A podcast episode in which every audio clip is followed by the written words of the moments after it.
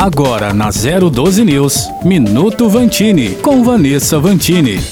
Imagine a cena: um pescador em um dia comum de trabalho limpando um peixe que acabou de pescar. É um peixe fresquinho, um robalo dos grandes que logo se tornaria o almoço de alguém. Imaginou? Ótimo. Agora pense que esse mesmo peixe, ao ser aberto pelo dedicado pescador, tinha um pote de plástico de leite fermentado dentro dele, desses de lactobacilos vivos que fazem sucesso entre as crianças. Pois é, dá para ter uma ideia da surpresa do pobre homem do mar, não é mesmo? Por mais que pareça a história de pescador, isso aconteceu recentemente numa praia de Ubatuba e é mais uma prova de como o nosso litoral norte está intoxicado de tanto lixo. Um projeto do Instituto Argonauta, que monitora o lixo nas praias, apontou que 70% dos resíduos encontrados no mar são de plástico, justamente o material que mais demora a se decompor na natureza. E o pior, estima-se que a maior parte veio da terra, das areias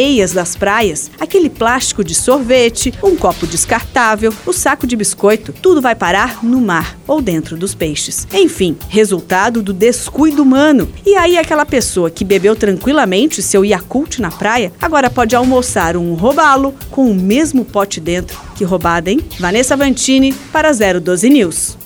Minuto Vantini, com Vanessa Vantini.